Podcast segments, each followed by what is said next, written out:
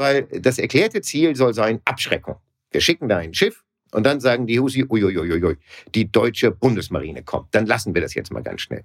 Aber wenn die Husis sich nicht mal von den Amerikanern abschrecken lassen, welche Rolle genau können wir dann haben, wenn wir mit einem super teuren Schiff dort im Roten Meer sind und uns an diesem Kampf beteiligen, Abschreckung aber nicht funktioniert? Was dann?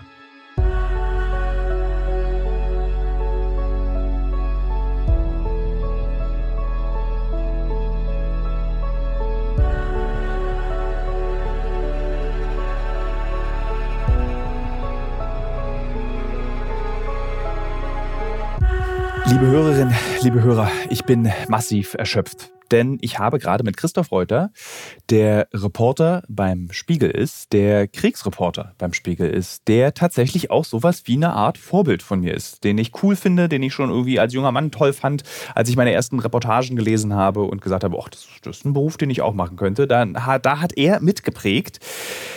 Jedenfalls haben wir gerade ein Gespräch geführt äh, über ein Thema, ähm, über eine Tatsache, eine nachrichtliche Tatsache der Gegenwart, über die ich überhaupt keine Ahnung habe. Und zwar die Houthi, wie sie ausgesprochen werden, nicht Houthi, im Jemen. Äh, über den Fakt, dass die Bundeswehr eine Fregatte, die Fregatte Hessen, ins Rote Meer geschickt hat. Wir haben darüber gesprochen, welche Rolle diese Gruppe an Kämpfern in äh, Flipflops und mit AK-47 spielt. Wir haben darüber gesprochen, welche Rolle der Iran spielt und warum der 7. Oktober für diesen absolut instabilen Nahen Osten gesorgt hat. Wir haben darüber gesprochen, warum es diese Milizen überhaupt im ganzen Nahen Osten gibt. Und ich muss ehrlich sein, ich habe in diesen knapp 50 Minuten, in denen wir uns unterhalten haben, so viel gelernt, dass äh, mir tatsächlich sehr schwindelig ist. Also, wenn ihr wissen wollt, wenn ihr verstehen wollt, was dort im Roten Meer passiert, was das mit Tesla zu tun hat, was das mit unseren IVA-Regalen zu tun hat, ähm, was die Revolution im Iran mit der Situation hat, in, warum Afghanen in Syrien gekämpft haben, warum für Ägypten der Jemen mal das Vietnam, persönliche Vietnam war, hört diese Folge, hört dieses Gespräch mit Christoph Reuter euch an. Es ist, ich muss ganz ehrlich sagen, ein Gespräch, das mir sehr, sehr viel Informationen gegeben hat und damit sehr, sehr viel Freude bereitet hat.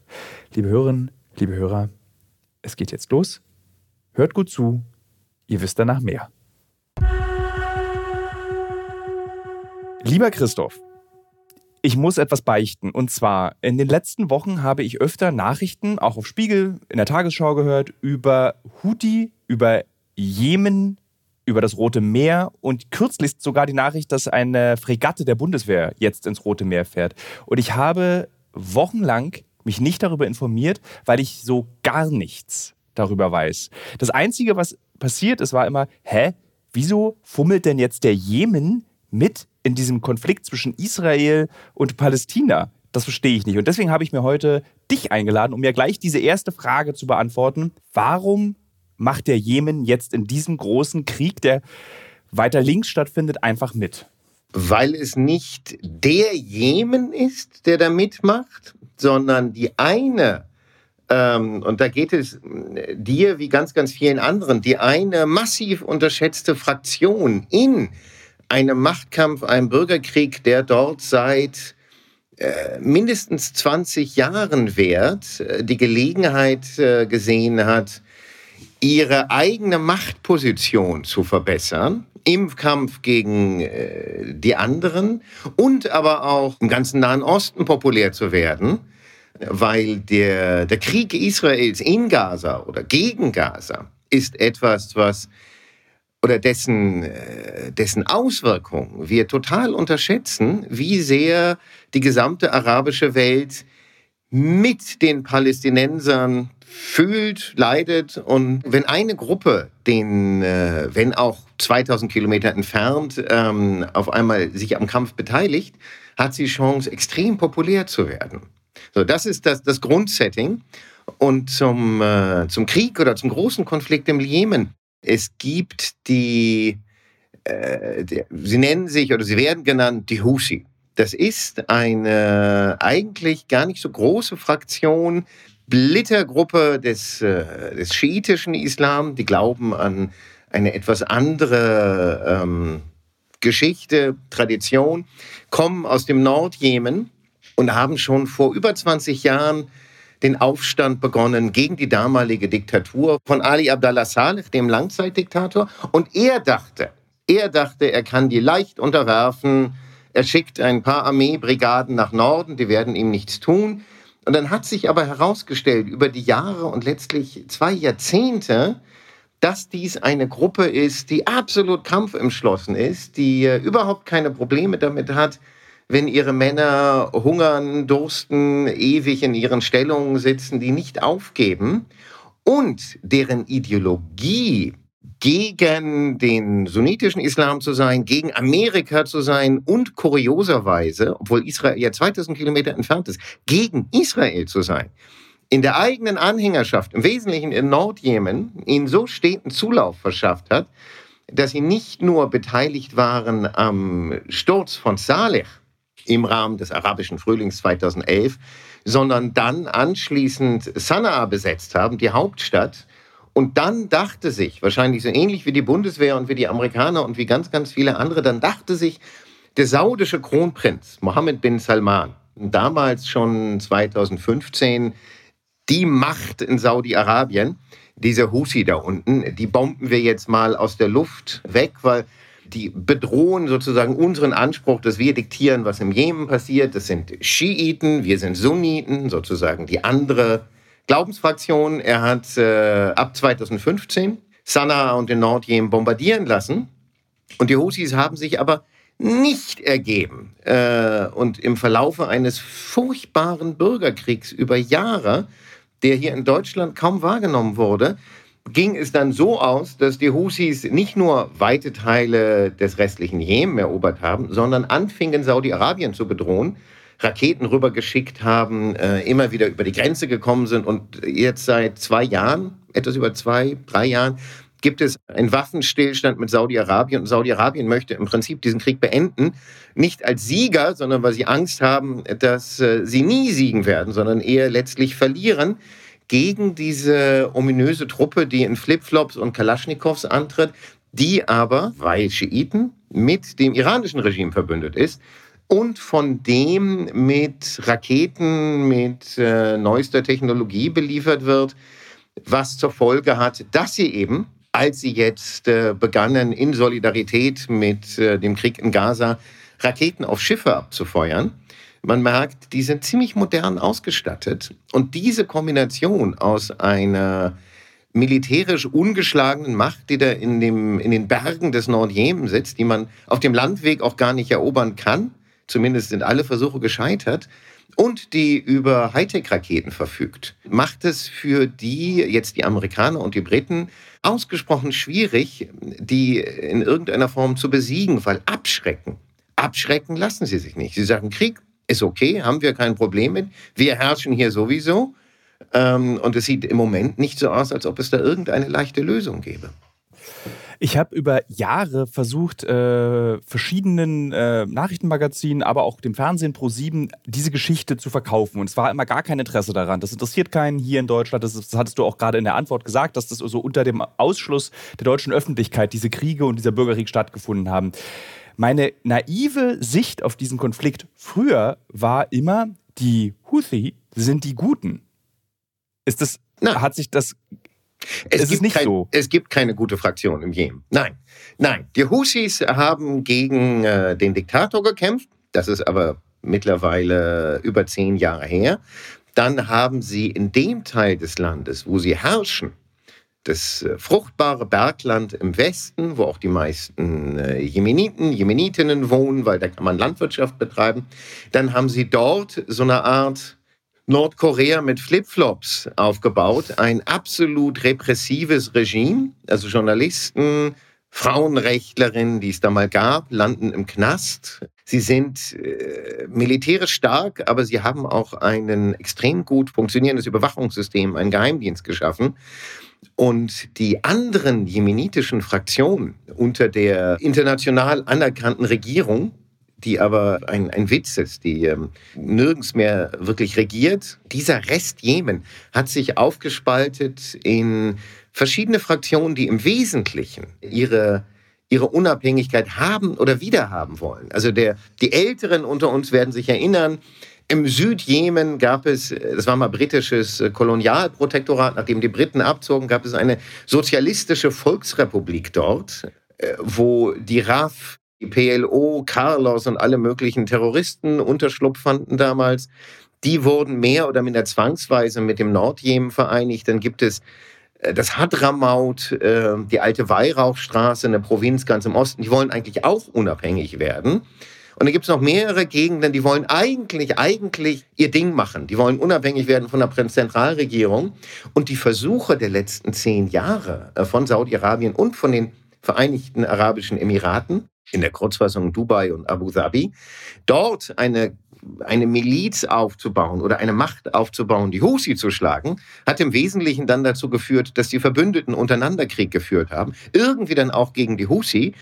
Äh, oh und der Jemen, der Jemen, den wir einmal kannten aus den Atlanten, sagen wir mal seit den 90er Jahren, der existiert eigentlich gar nicht mehr. Das sind verschiedene Fraktionen, die gegeneinander kämpfen. Und äh, gut oder böse sind keine guten Kategorien, weil es geht darum, wird Hadramaut unabhängig, wird Aden unabhängig, unter welcher Herrschaft auch immer. Äh, und wenn man sich den Menschenrechts... Ähm, Record, die Geschichte ansieht, wie diese Fraktionen ihre Gefangenen behandelt haben oder ihre Gegner, da sind keine Guten. Die haben alle gefoltert, die haben alle gemordet. Und es wäre, es wäre wahrscheinlich schon ein großer Fortschritt, wenn es, und das hat, darum hat sich Saudi-Arabien vor allen Dingen bemüht, aus Angst in den letzten zwei, drei Jahren, wenn es gelingen würde, diesen Krieg zu beenden und zumindest ein friedliches Nebeneinander zu ermöglichen, dass Jemeniten nicht äh, finanziert und befeuert von ausländischen Mächten aufeinander schießen. That's Yemen. Ja. Äh, woher kommt das Selbstbewusstsein zu sagen, wir schießen jetzt auf Containerschiffe, wir greifen damit den Handel an, wir greifen damit irgendwie auch Nationen außerhalb äh, des Nahen Ostens an, provozieren so weit, dass die USA reagiert, dass Deutschland reagiert. Also das muss man sich doch erstmal trauen, ja. dass man sich mit der gesamten Welt anlegt. Woher kommt dieses Selbstbewusstsein? Das ist eine gute Frage, die habe ich Faria al-Muslimi vor zwei Wochen gestellt, dem extrem kundigen Gründer des äh, nicht nur wichtigsten, sondern wahrscheinlich einzigen Thinktanks im Jemen. Warum? Warum machen die das? Wieso trauen die sich das? Und er sagte etwas, was sich auch deckte mit meinen Erfahrungen von mehreren Reisen seit äh, 2017. Jemeniten grundsätzlich, aber die Hoshis aus diesem alten Kerngebiet des jemenitischen Königreichs das, oder Imamats, das es dort mal gab, fühlen sich beflügelt als Kampftruppe des frühen Islam. Also es gibt selbst ein, ein, ein sogenanntes Hadith, eine Prophetenüberlieferung, dass Mohammed gesagt habe, ja, die anderen sind alle treulos, aber aus Aden wird eine Armee von 12.000 kommen, mich zu unterstützen, zum Sieg zu tragen. Jemeniten haben ein Fable für den Kampf. Und sie haben immer gerne gekämpft für das, was sie als die religiös richtige, die gerechte Sache gesehen haben. Und das haben sie in den, oder das haben die Husi in den letzten zehn Jahren getan. Die haben ihren Anhängern gesagt, wir kämpfen gegen die Amerikaner und die Zionisten, gegen Israel. Und wir hatten, ähm, äh, das war auch schon 2017, ein Treffen in Marib im Norden, äh, wo die Husis jahrelang versuchten anzugreifen. Und dann gab es äh, Verhandlungen über einen Waffenstillstand. Und Ahmed al-Shuleif, der Militärchef der anderen Seite, traf sich mit den Husis und die sagten ihm, ja, ja, die Israelis, die schicken nur dich und die Amerikaner. Aber 100 Meter hinter der Düne, da stehen die ja. Er brachte andere Leute heran und versuchte denen zu erklären, nein, nein, wir sind alles Jemeniten. Wir sind deine Feinde, aber hier sind keine Israelis, hier sind keine Amerikaner. Äh, aber die Husis waren besessen davon. Sie kämpfen gegen den Imperialismus, gegen die Amerikaner, gegen die Israelis, selbst wenn gar keine da sind. Wir haben Gefangene, gefangene Husis im Krankenhaus besucht und ein junger Mann erzählte uns, ja, ich habe ja gegen die Israelis und gegen die Amerikaner gekämpft. Und auf Nachfrage sagte er, er habe nie einen gesehen. Aber das habe man ihm so erzählt und er habe das geglaubt. Das ist eine vollkommen krude Mischung aus einer von Mythen und Erfindungen beseelten Truppe, die aber gleichzeitig militärisch hochrational agiert und sehr, sehr erfolgreich kämpft. Sie haben die Milizen, die militärische Unterstützung, das Geld Saudi-Arabiens und der Vereinigten Arabischen Emirate besiegt und die anderen jemenitischen Fraktionen. Die haben alle Angst vor denen und sagen, am Ende, am Ende werden die stärker sein. Und als dann sich die Gelegenheit bot, tatsächlich in irgendeiner Form für die Sache der Palästinenser gegen Israel in den Kampf einzutreten, haben sie begonnen, Raketen abzuschießen, die über natürlich 2000 Kilometer Distanz eine relativ geringe Chance haben anzukommen, weil auch Saudi-Arabien, dessen Terrain sie überflogen, für keine glückliche Idee hielt. Und dann sind sie auf die fatal geniale Idee gekommen, sie sitzen an Bab el-Mandab. Sie sitzen an der engsten Stelle des Roten Meeres, ganz im Süden, auf den Bergen, von denen man dieses Nadelöhr komplett kontrollieren kann durch das ungefähr 12 Prozent des weltweiten Schiffshandels, 15, 20 mehr Prozent des weltweiten Containerhandels laufen, weil alles, was von Asien nach Europa geht, geht durch den Suezkanal. Dafür wurde der ja gebaut, um den riesigen Umweg über Afrika sich ersparen zu können. Und diesen Handel kann man abschneiden. Man muss ihn gar nicht komplett militärisch unterbinden. Es reicht schon, wenn die Schifffahrtslinien sagen, das Risiko, dass irgendeine Rakete eines unserer äh, Containerschiffe trifft, deren Ladung oft eine Milliarde Dollar wert ist ungefähr. Und man kann so ein Containerschiff kaum verfehlen. Das Risiko ist so groß, dass wir unsere Schiffe da nicht mehr lang schicken oder die Versicherungen sagen, wir erhöhen unsere Prämien um das drei, vier, fünf, zehnfache, weil das Risiko eben so groß ist. Und dann sagen die Reedereien, ah, okay, es ist billiger, wenn wir, ich weiß nicht, wie viel Tonnen, 1000 Tonnen Treibstoff mehr verbrauchen, um 18 Tage lang um ganz Afrika rumzuschippern, was aber bedeutet, dass die ganzen Logistikketten weltweit ins Stolpern äh, und zum Erliegen kommen. Dass Tesla seine Produktion in Grünheide eingestellt hat für mehrere Wochen, liegt an den Husi. Das heißt, sie haben einen perfekten Hebel in der Hand. Wie irre ist das bitte? Ja, also Ikea, äh, dieser Bürgerkrieg, hat, und das war selbst äh, Muslimis Einschätzung, der nun in London sitzt, dieser Bürgerkrieg hat äh, den Rest der Welt weniger interessiert, als dass die Lieferketten von Tesla und Ikea zum, zum Stoppen oder ins Stolpern gebracht werden. Das ist eine Macht, die die Husi haben. Sie haben die früher nicht genutzt. Sie haben die, glaube ich, gar nicht, ihnen war gar nicht bewusst, was für eine Macht sie dort haben. Und die spielen sie jetzt aus wissend, dass natürlich niemand eine Landinvasion des Jemen wagen möchte, wissend, dass sie mit ihrer Diktatur den Jemen komplett kontrollieren und wissend, dass es auch nicht so leicht ist, wenn man von den Bergen zum Teil aus äh, in den berggetriebenen Tunneln Raketen abschießt oder von mobilen Raketenwerfern, diese Abschussrampen äh, zu treffen. Das heißt, dass das Bedrohungspotenzial, das sie haben, selbst wenn die Amerikaner sie mit Cruise Missiles angreifen, das Bedrohungspotenzial bleibt groß. Und sie haben ja schon die letzten Jahre des Kriegs gegen Saudi-Arabiens Luftwaffe und die, die ganzen Milizen, die von äh, Saudi-Arabien und den Emiraten finanziert wurden, den haben sie ja siegreich und äh, letztlich ähm, unbeschadet überstanden. Insofern haben sie ein militärisches Selbstbewusstsein, dem äh, vereinzelte Raketenangriffe der Amerikaner wenig entgegensetzen werden. Insbesondere wenn es eine Kultur des Kämpfens gibt und der Tod eines Kämpfers wahrscheinlich dann nicht die größte Katastrophe darstellt. Das ist ja ganz anders zum Beispiel in den westlichen Armeen, wo der, der Tod des einzelnen Soldaten ja noch groß betrauert wird. Das ist da wahrscheinlich dann so ein bisschen egal. Nein, also unter Schiiten ist ja sowieso die, der Märtyrerkult weitaus stärker ausgeprägt als bei den anderen, weil die Entstehung dieser Glaubensrichtung, ähm, das waren nicht äh, Thesen, die man an irgendeine Moschee genagelt hat, äh, sondern das war das Opfer, das Opfer einiger Prophetenverwandter, die äh, in die Wüste nach Kerbala im Irak zogen, dort den, wie sie fanden, unrechtmäßigen Kalifen und seine, seine Armee zu schlagen. Und verdurstet sind, sich ergeben haben, umgebracht worden oder einfach an Durst gestorben sind. Das heißt, sie haben das ultimative Opfer gebracht zur Durchsetzung des wahren Glaubens. Und das war nicht der Untergang dieser Glaubensrichtung, sondern das war ihr, ihr Urknall. Das war ihre Entstehung. Das heißt, die Geschichte des Märtyrers ist etwas, das wird in so Passionsspielen in Iran, in allen schiitischen Gegenden nachgespielt. Äh, die Schiiten hatten wenig Probleme damit, Selbstmordattentäter loszuschicken. Von Hezbollah, die waren äh, schon Anfang der 80er dabei. Das heißt, der Tod, der Tod eines Kämpfers ist perfekt eingebettet in die Überlieferung. Er kommt ins Paradies. Er wird mhm. erinnert als, als großer Kämpfer. Ob er da nun wirklich 72 Jungfrauen erwartet oder nicht äh, und ob die drei Meter groß sind oder nicht, ist gar nicht so relevant in seinen Einzelheiten, weil es geht um, es geht um die Gesamttradition. Es geht um den ganzen Kosmos, dass der Tod nichts Schlimmes ist, sondern die, die Erfüllung eines, des größten Ziels.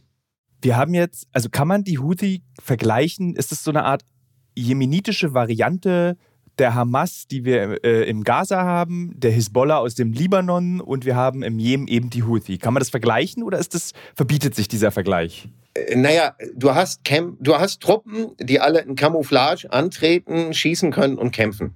Und im Zweifelsfall aus unterschiedlichen Gründen gegen äh, Israels Armee und Israels Ideologie kämpfen. Aber dann erschöpft es sich auch schon weitgehend, weil die Hamas ist eine palästinensische Gruppierung, aber sie ist gleichzeitig auch Sozialstaat. Sie hat angefangen, wie die Muslimbrüder in Ägypten, Schulen und Wohlfahrtsorganisationen zu betreiben und ist zum militärischen Kampf eher gekommen aus der Erfahrung der militärischen Besatzung, dass Israel einfach das Land besetzt hat und auch nach 93, äh, nach dem Friedensabkommen von Oslo, eben wenig Anstalten machte, dieses Land zu räumen wirklich oder freizugeben. Und das, das Verhältnis zwischen Hamas, Hezbollah und den anderen ist eigentlich nicht sonderlich gut. Man, man misstraut denen, das ist eine andere Glaubensgruppe, dann haben die sich im Bürgerkrieg in Syrien damals auf die andere Seite gestellt, gegen den Diktator, während äh, die Hezbollah den Diktator verteidigt hat. Das ist eher so eine Zweckgemeinschaft, äh, zusammengehalten letzten Endes vom gemeinsamen Feind Israel.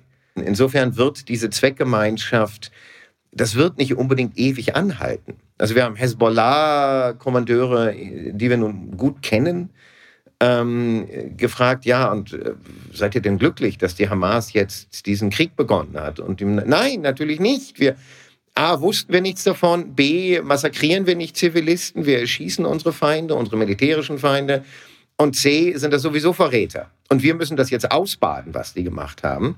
Die waren überhaupt nicht glücklich. Also die Husis waren schon eher glücklich, sich irgendwie am Krieg beteiligen zu können, weil sie auch wissen, auch Israel kann letzten Endes nicht so viel ausrichten gegen, ähm, gegen, den, gegen den Jemen.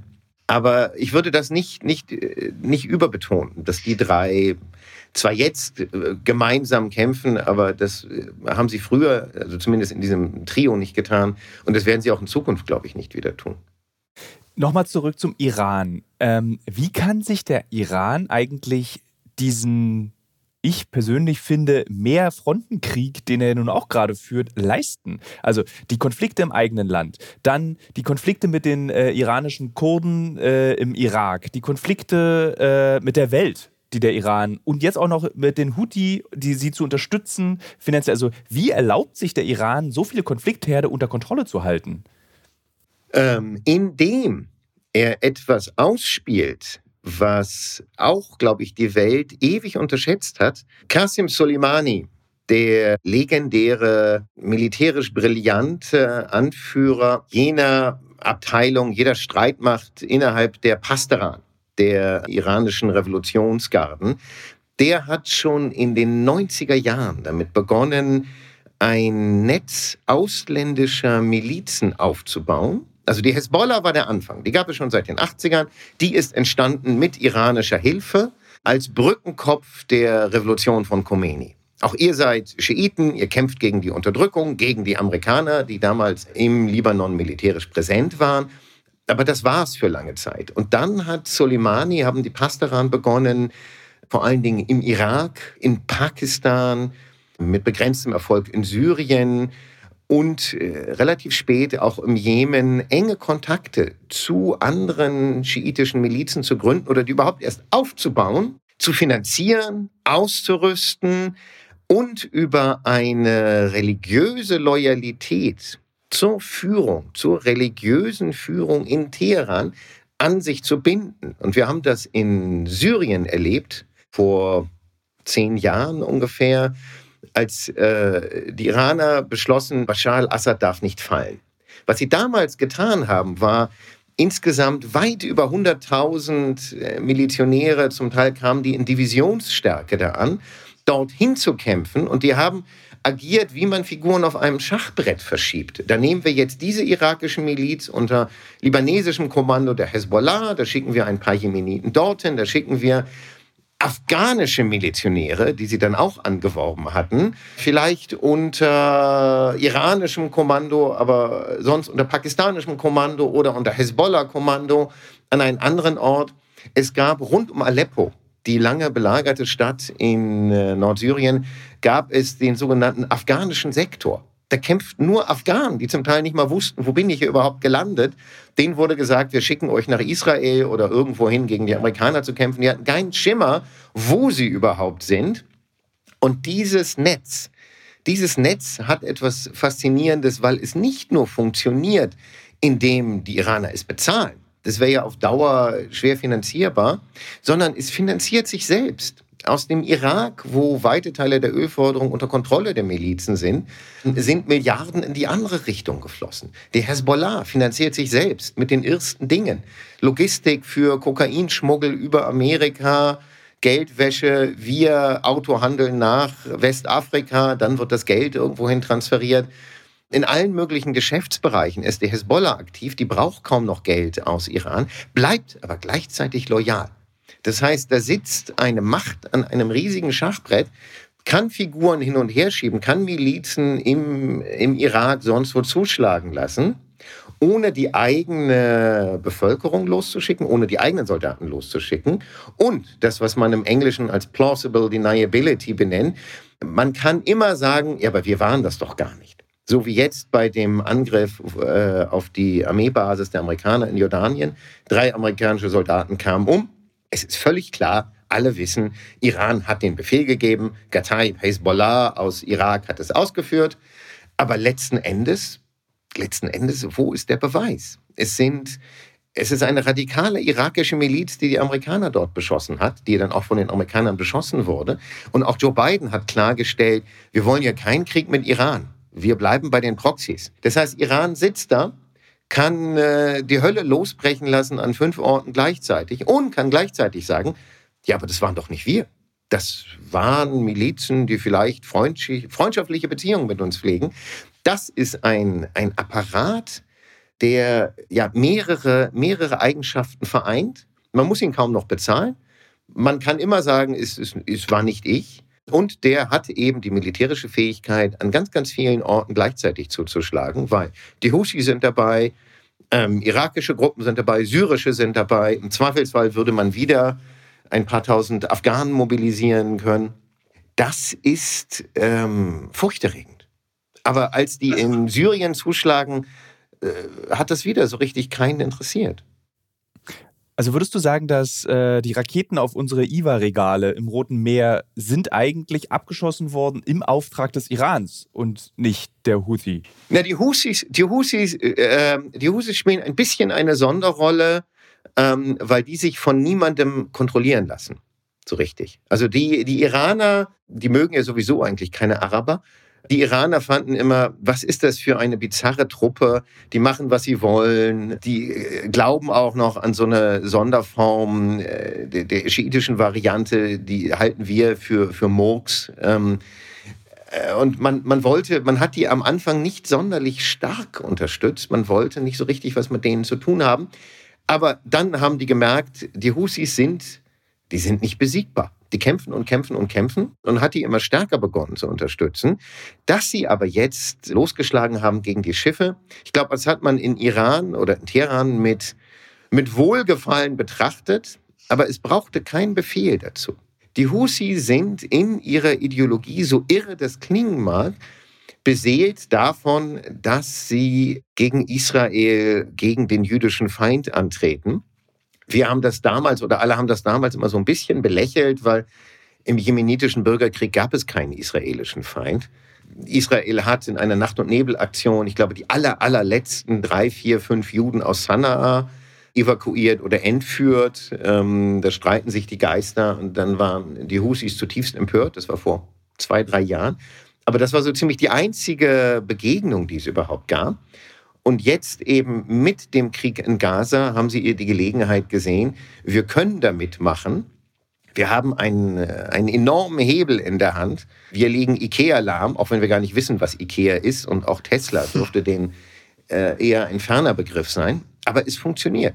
Und die Iraner können sich zurücklehnen und sagen, ja, also was die da tun, das finden wir auch fraglich, aber da haben wir so recht keine Handhabe. Selbst China, selbst China, die ja sehr, sehr leiden unter einer Blockade des, äh, der Containerschifffahrt, haben sich sehr, sehr zurückgehalten, äh, weil sie äh, sehen, wir haben da wenig, wenig Möglichkeiten. Wir wollen Iran nicht allzu sehr desavouieren. Von dem beziehen wir ja viel Öl. Und es gibt gar nicht so viele Machtmittel, außer jetzt die Angriffe der Amerikaner und Briten ähm, mit ungewissem Ausgang, die man hat gegen die Husi. Saudi-Arabien will diese Angriffe nicht. Saudi-Arabien hat nicht mitgemacht. Die sagen, verhandeln, verhandeln, verhandeln. Wir brauchen eine friedliche Lösung. Also das exakte Gegenteil von dem, was Mohammed bin Salman vor neun Jahren gesagt hat. Ähm, ja, und das Kurioseste ist jetzt eine Fregatte der Bundeswehr dort demnächst zu sehen weil ähm, alle sich fragen, aber was genau ist die militärische Mission? Soll die beschossen Eine. werden? Ja, aber selbst wenn es zehn wären, was sollen Schiffe ausrichten, außer dass sie a. verwundbar sind, sie können von den Husis beschossen werden, b. dann können sie zurückschießen und irgendwelche Stellungen im Jemen beschießen, aber sie werden, sie werden die Husis ja nicht davon abbringen. Das heißt, was will Deutschland? Wollen wir eine soll die Bundeswehr eine Invasion im Jemen starten. Was genau ist das Ziel dieser Mission? Weil das erklärte Ziel soll sein Abschreckung. Wir schicken da ein Schiff und dann sagen die Husi, uiuiuiui, die deutsche Bundesmarine kommt. Dann lassen wir das jetzt mal ganz schnell. Aber wenn die Husis sich nicht mal von den Amerikanern abschrecken lassen, welche Rolle genau können wir dann haben, wenn wir mit einem super teuren Schiff dort im Roten Meer sind und uns an diesem Kampf beteiligen, Abschreckung aber nicht funktioniert? Was dann? Dürfen solche Schiffe eigentlich äh, Containerschiffe eskortieren? Geht es darum, dass die dann so neben deutschen oder neben Containerschiffen, die in Hamburg anlegen sollen, äh, so eine Art abschreckende Wirkung darstellen? Also das, das ist wahrscheinlich vielleicht? der Plan. Ich kenne nicht die, äh, die genauen Absprachen und Einsatzregeln. Aber grundsätzlich, das war ja auch bei früheren Bundeswehrmissionen so, soll die Anwesenheit eines Schiffes dafür sorgen, dass die anderen sich fügen. Das war bei der Fregatte, die äh, im Rahmen einer anderen Mission vor die Küste des Libanon entsandt wurde. Schon nach dem Krieg 2006 war die Idee, diese Fregatte unterbindet den Waffenschmuggel an die Hezbollah. So, und wenn man dann fragt, ja, aber wie viele Schiffe sind denn von dieser Fregatte aufgebracht und äh, deren Ladung durchsucht worden, dann erfährt man, naja, keins. Ähm, weil so weit, so weit wollte man das Mandat dann ja auch nicht reichen lassen, ähm, sondern die Idee war, man schippert vor der Küste entlang und man bringt Abschreckung. Aber die Aufrüstung der Hezbollah hat es äh, nicht im mindesten behindert. Das funktioniert nicht. Wenn man ein Schiff schickt, sollte man eben wissen, was genau kann dieses Schiff erreichen, wenn Abschreckung nicht funktioniert. Und das ist noch äh, viel, viel schwieriger bei einer, einer Streitmacht, die eben nicht nur im kleinen Libanon sich aufhält, sondern die im sehr, sehr unzugänglichen, zerklüfteten und weiträumigen Jemen sich aufhält. Du hattest erzählt, dass der Iran dieses weitreichende Netzwerk an Milizen hat. Du hast auch gesagt, dass diese Milizen mittlerweile zum Teil finanziell unabhängig sind vom Iran. Gibt es so eine Art Wispern im Nahen Osten, dass sich irgendwann diese Milizen gegen den Iran stellen, obwohl du auch gesagt hast, dass die Hezbollah noch äh, loyal gegenüber ist. Also, dass es den Moment irgendwann geben wird, dass sie sagen, ja, warum überwerfen wir uns jetzt nicht einfach mit dem Iran? Sie haben uns aufgebaut, wir sind unabhängig vom Iran, wir können jetzt hier selber mitspielen, selber Macht ausüben. Ja, aber die Macht üben sie in ihren eigenen Ländern ja schon aus. Äh, also die irakischen Milizen beherrschen im Prinzip Irak und es ist ihnen egal, wer unter ihnen Premierminister ist. Sie hatten hm. überhaupt keine Probleme damit, äh, und zwar, das war dieselbe Miliz Kataib Hezbollah, die Raketen auf die amerikanische Basis geschossen haben. Sie hatten überhaupt keine Probleme damit, Teile des äh, katarischen Königshauses, die auf einer Jagdpartie im Südirak unterwegs waren, zu entführen und gegen ungefähr eine Milliarde Lösegeld wieder freizulassen. Eine Milliarde Dollar, nicht irakische äh, Dinar. Und jeder weiß, dass sie sich an äh, diesem kriminellen Unterfangen beteiligt haben. Gleichzeitig sind sie Teil der offiziellen Streitkräfte äh, des Irak. Ähm, die haben schon Macht. Insofern, warum sollten sie sich gegen das äh, religiöse Zentralgestirn, was die iranische Führung, was die Revolutionsführung, was Khomeini, was das Konzept von Glaube und Macht, was Khomeini ja im Wesentlichen geprägt hat. Das, was äh, auf Farsi Velayat Fakir heißt, ähm, sozusagen das ideologische Grundkonzept der, der Islamischen Republik Iran. Äh, warum sollen sie das aufgeben? Das ist eine beiderseitige, das ist eine Win-Win-Situation für beide. Ähm, sie bekommen religiöse Legitimität und Nachhilfe, wie bauen wir die modernsten Raketen. Plus, sie bekommen auch gelegentlich Raketen geliefert. Sie sind mächtiger als ihre inländischen Konkurrenten, als ihre Binnenkonkurrenten, was ja auch nicht zu unterschätzen ist. Wenn man sich im Jemen durchsetzen will und sagt, ich habe die Iraner auf meiner Seite, ist man stärker als die anderen. Wenn man sich im Irak durchsetzen will, wenn man sich im Libanon durchsetzen will. Insofern gibt es überhaupt keinen Grund, äh, weder sozusagen aus pragmatischen Erwägungen sich gegen Iran zu stellen, noch aus religiösen Gründen. Schon mal gar nicht weil das sind alles, anders eben als die Hamas, das sind alles schiitische Gruppen, die sehr, sehr glaubensbeseelt sind. Das Einzige, was passieren könnte, wenn es eine Revolution in Iran gibt und dieses Regime abtritt, dann würden sie sich aber im Zweifelsfall auch nicht gegen Iran stellen, sondern dann würden, dann macht einfach jeder seins, so wie sie das jetzt auch schon tun, nur dann eben ohne die, ohne die Arterie, ohne die Pipeline nach Teheran. Was ist der Grund dafür, dass der Iran ein so großes Interesse daran hat, dieses Feuer immer wieder zu legen? Also wenn man davon ausgeht, dass Wachstum in Friedenszeiten stattfindet, warum will der Iran so unbedingt, dass, kein, dass der Nahe Osten nicht befriedet wird?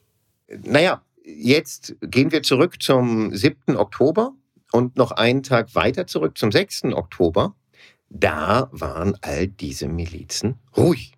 Da war die äh, israelisch-libanesische Grenze ruhig. Und zwar so ruhig seit 2006, wie es lange Zeit vor 2006 nicht gewesen war. Da waren die Husi total ruhig. Da war Irak vergleichsweise ruhig. Da gab es relativ wenig kleine Angriffe auf Amerikaner, auf deren Militärbasen.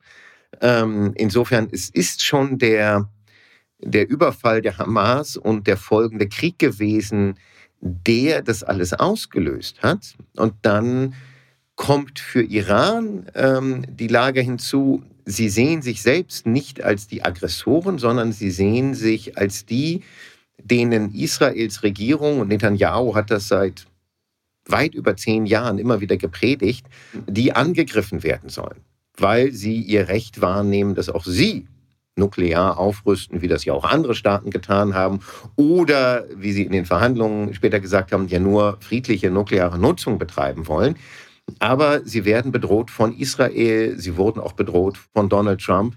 Sie rechnen damit, dass sie angegriffen werden und die Existenz oder die Hochrüstung der Hezbollah im Libanon ist nicht, um irgendwelche neuen Landstriche zu erobern, sondern das ist das Schutzschild, dass Israel weiß, wenn es Iran angreift, muss es damit rechnen, dass Hezbollah in Nibelungentreue ergeben Israel mit Krieg überziehen wird. Das ist ein, das ist ein bisschen wie Schachspiel ähm, auf der Landkarte. Das heißt, aus der iranischen Perspektive halten sie sich, was Israel und Amerika angeht, diese Milizen als, als Lebensversicherung, als Schutz, wo sie sie proaktiv eingesetzt haben. Das war im Krieg, im Bürgerkrieg im, äh, im Irak oder Krieg gegen den Islamischen Staat, das war im Krieg in Syrien, wo es aber gar nicht darum ging, Amerikaner, Europäer, Israelis zu schlagen, sondern den, äh, den innerkonfessionellen Machtkampf auszutragen. Große alte sunnitische Städte wie Mosul, Aleppo und die Kuratel unter die Macht schiitischer Kampfverbände zu bringen. Das war ein interner Kampf. Da hat man sie offensiv eingesetzt, was auch wieder kaum wahrgenommen wurde im Westen, weil Muslime kämpfen gegen Muslime, so what. Da war es in der Tat ein, ein Instrument der Eroberung. Im Moment ist es ein Instrument, um sich selber zu schützen und um langsam die Amerikaner aus dem Nahen Osten rauszutreiben. Also das ist schon ein strategisches Langzeitprojekt. Die Iraner wollen keine amerikanischen Militärbasen im Irak, in Nordsyrien, in ihrer Nachbarschaft. Und die existieren dort noch und die wollen sie loswerden. Das ist genau die Frage, die ich als nächstes dir stellen wollte, ist, was ist denn so aus der westlichen Perspektive die Lösungs- der Lösungsansatz? Also haben wir, ist es dann irgendwie so ein verzweifelter Versuch wie in Mali, man baut so ein Camp Castor irgendwo hin und hofft, dass irgendwelche Mandate dazu führen, dass diese Situation, die Region, wo man dieses Camp hingebaut hat, befriedet ist, was natürlich nicht funktionieren wird. Also was ist der Vorschlag der westlichen Nation jetzt äh, für Ruhe zu sorgen? Gibt es überhaupt einen? Nicht so wirklich. Deswegen hatte Joe Biden auch im Wesentlichen über den wohl wichtigsten Unterhändler Brett McGurk, der sehr, sehr viel im Irak immer verhandelt hat zwischen den verschiedenen Fraktionen, ähm, hatte im Prinzip eine Art Stillhalte oder ganz viele Stillhalteabkommen erreicht, dass die Iraner ein bisschen mehr Öl exportieren dürfen, trotz Sanktionen, dass man da einfach keine Maßnahmen einleitet, ähm, dass man, äh, dass die Iraner ihre Nuklearanreicherung wieder herunterfahren, was sie getan hatten bis zum 6., 7. Oktober, dass die Hezbollah sich mit Israel auf eine maritime Grenze, auf den Verlauf der Seegrenze verständigt, zur ungestörten äh, Förderung von Gasvorkommen im Mittelmeer. Es gab viele, viele Stillhalteabkommen, aber das war's, weil man auch in Amerika weiß, was wäre das für ein Krieg, den man führen müsste, äh, gleichzeitig in Syrien, im Irak, in Iran, im Jemen, im Libanon. Das will keiner gegen eine, gegen sozusagen eine Macht, die im Moment existiert, die aber nicht unbedingt territoriale Angriffs Angriffsziele hat.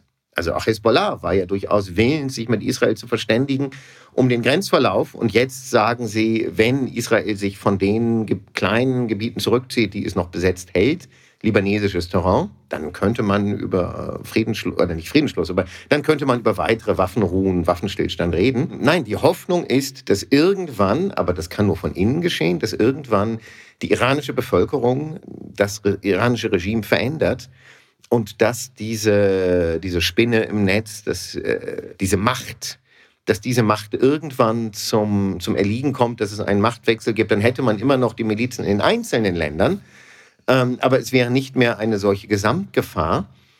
Aber ansonsten gibt es nicht viele Möglichkeiten, weil wenn man einen dysfunktionalen Staat hat, wie Irak, der letzten Endes von diesen äh, Milizen kontrolliert wird, die machen, was sie wollen, die finanzieren sich aus den Milliarden der Erdölproduktion. Wer soll denen militärisch beikommen? Die sind entstanden im Kampf gegen die amerikanische Besatzung, immer größer geworden und sind aber nicht kleiner geworden nach dem Abzug der Amerikaner, sondern haben gemerkt, wenn wir den Staat als Beute betrachten, super, dann werden wir reich und äh, üben hier die Macht aus.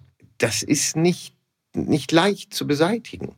Also das Beste, zumindest war das offensichtliche Ansicht der Amerikaner, das Beste, was man erreichen kann, ist, ähm, dass es keinen offenen Krieg gibt und ähm, dass kein, ja, dass weder Israel Iran angreift, ähm, noch Iran sagt, jetzt haben wir die Atombombe.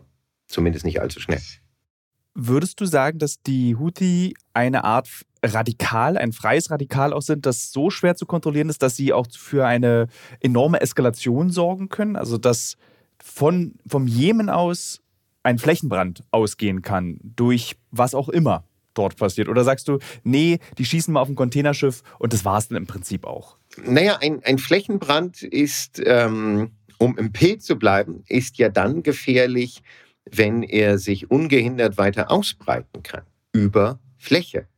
Und im Jemen ist die Situation ja ein bisschen anders. Saudi-Arabien will nicht in einen Krieg mit hineingezogen werden. Die haben keine Armee, die kämpfen kann. Die haben furchtbar verwundbare Erdölinstallationen. Die sind reich und wollen reich bleiben. Die haben ein Territorium, was sie relativ blutig vor 120 Jahren oder vor 100 Jahren zum Teil erst zusammenerobert haben. Die wollen in Ruhe gelassen werden. Das heißt, da ist ein Riegel von 2000 Kilometern Saudi-Arabien und Jordanien zwischen Jemen und Israel zwischen diesem potenziellen Brandherd.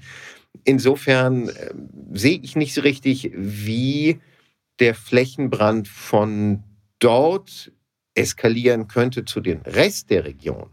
Da ist es gefährlicher, dass Joachim Galland, der israelische Verteidigungsminister, das durchsetzt bekommt, was er schon am 7. Oktober wollte, nämlich, ähm, dass man den Krieg nutzt, um auch mit der Hisbollah Schluss zu machen, um ein für alle Mal diesen Feind auszumerzen. Wenn Israel jetzt aber im großen Stil äh, den Libanon beschießt, dann wird die Hezbollah ihr Raketenarsenal, was groß und sehr, sehr modern ist, losschießen. Und äh, Niklas Blandford, der beste unabhängige Kenner der Hezbollah, meinte, das, was die Hamas getan hat, das war ein leichter Sommerregen im Vergleich äh, zum absoluten Sturm, den Israel erleben würde, wenn die zwei, 300 wichtigsten Orte, Flughäfen, Kraftwerke, Militärflughäfen, Landmark-Buildings, alles von Hezbollah-Raketen getroffen werden, die in einer solchen Frequenz abgeschossen würden in kürzester Zeit, dass kein Abwehrprogramm dagegen hilft. So, dann hätte man einen Kampf und dann werden sich im Zweifelsfall auch die Milizen im Irak, in Syrien beteiligen. Dann werden all die ungelösten Konflikte, die es in Syrien gibt, wo dieser Bürgerkrieg ja ausgegangen ist, dass die Diktatur gesiegt hat, aber nicht mehr wirklich das Land kontrolliert oder nicht das ganze Land, ähm, dann wird all das zusammenwachsen und dann hat man the perfect storm. Dann hat man einen Krieg, der sich aus ganz, ganz verschiedenen Motiven nähert und der wahnsinnig schwer zu beenden sein wird, äh, von mittlerweile sehr, sehr hochgerüsteten Gegnern geführt. Das ist die, die absolut größte Gefahr, dass es dort ausbricht, weil dann hat man Flächenbrand, der auch eine zusammenhängende Fläche hat, über die er sich weiter ausbreiten kann. Die Husi sind wirklich so ein bisschen das freie Radikal was, was aber nicht zu unterschätzen ist natürlich, die ähm, weiter den, den Suezkanal oder die, die Passage durch den Suezkanal auf die eine andere äh, Art und Weise blockieren können, das ja. Und sie können Amerika in einen Krieg hineinziehen, wo Amerika sich irgendwann fragen muss, ja, aber wollen wir jetzt mit Besatzungstruppen äh, im Jemen landen? Ähm, mhm. das, haben, das haben die Ägypter unter Gamal Abdel Nasser mal versucht. Äh, und der Jemen ging ein in die äh, Geschichte als das Vietnam Ägyptens, weil es ein so furchtbares Desaster war. Mit Panzern kommt man da nicht die Berge hoch. Also es sieht alles nicht gut aus. Gibt es im Nahen Osten ein Land, das versucht zu vermitteln, das versucht, eine friedliche Lösung durchzusetzen? Äh, ja, Oman. Also sagen wir so, für, ah. für, jeden, für jeden Schauplatz gibt es ein anderes Land. Nein, also Oman versucht das ähm, sehr ruhig, sehr, oft sehr erfolgreich zwischen den Husi und den anderen jemenitischen Fraktionen und Saudi-Arabien.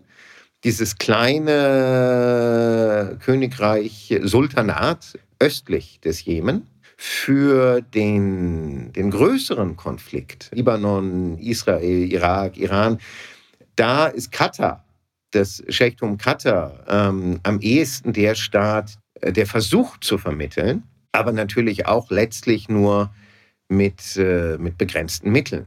Wenn man sich anschaut, wie Netanyahu über die katarische Führung lästert und herzieht, die nun sich äh, nachhaltig bemüht hat, äh, den ersten Deal zu erreichen, dass 100 Geiseln freigelassen wurden, die äh, früher den Verwaltungsapparat der Hamas finanziert hat, auf dringendes Ansuchen von Netanyahu, weil er immer eine Terrorbewegung haben wollte, mit der er nicht verhandeln muss, weil dann muss man ja nicht Frieden schließen. Dann muss man mit den Palästinensern nicht verhandeln. Dann merkt man, die, die Möglichkeiten Katars sind begrenzt.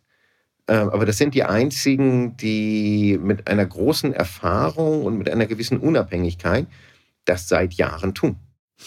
Du bist du gerade in der Ukraine? Ja. Wo wärst du jetzt gerade lieber als Journalist? Natürlich äh, in Gaza, weil äh, niemand kommt rein und ich glaube, es wäre extrem wichtig, selbst beschreiben zu können, was dort passiert. Aber ansonsten bin ich hier hingefahren, weil äh, ich glaube, wir sollten das, was in der Ukraine passiert, nicht, äh, nicht vergessen, nicht in Vergessenheit geraten lassen. Insofern ist das ein, aber das war die letzten Jahre schon nicht anders. Es ist ein, ein bizarrer Pendelverkehr. Äh, vorher ja. war es Afghanistan, Ukraine, Afghanistan, Ukraine. Jetzt ist es wieder eine Ostukraine, eine Ostukraine.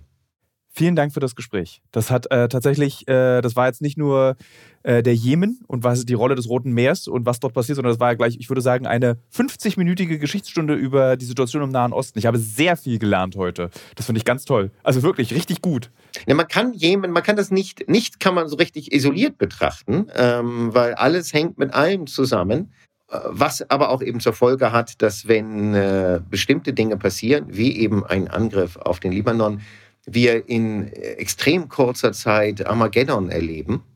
Und das, was wir im Moment erleben, ist, so schlimm es ist, noch vergleichsweise ruhig. Vielen Dank.